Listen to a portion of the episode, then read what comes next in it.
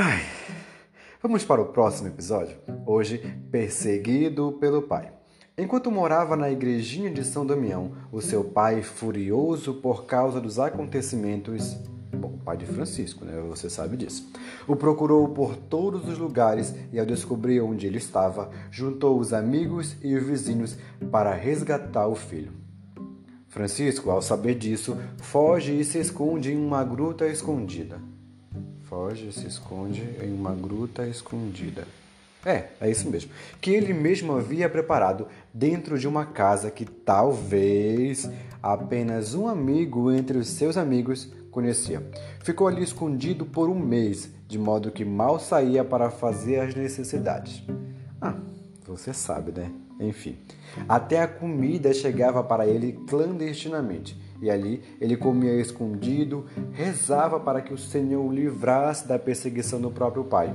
Mas um dia resolveu sair de lá e voltar para Assis e se expor diante de todos os perseguidores.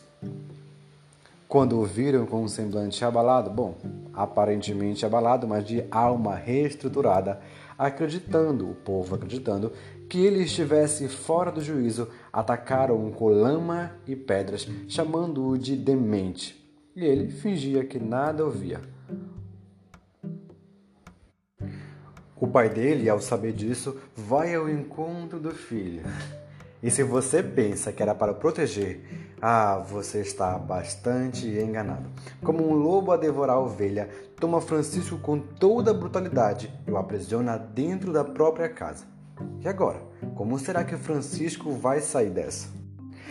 Agora diz aí, o que você faria nessa situação? Certamente nós iríamos chorar, chorar e chorar, porque nós nós somos frágeis demais. Qualquer coisinha que acontece a gente, meu Deus do céu, já acabou o mundo, né? Depois ainda temos a coragem de dizer que queremos ser santos. Mas, enfim, a hipocrisia.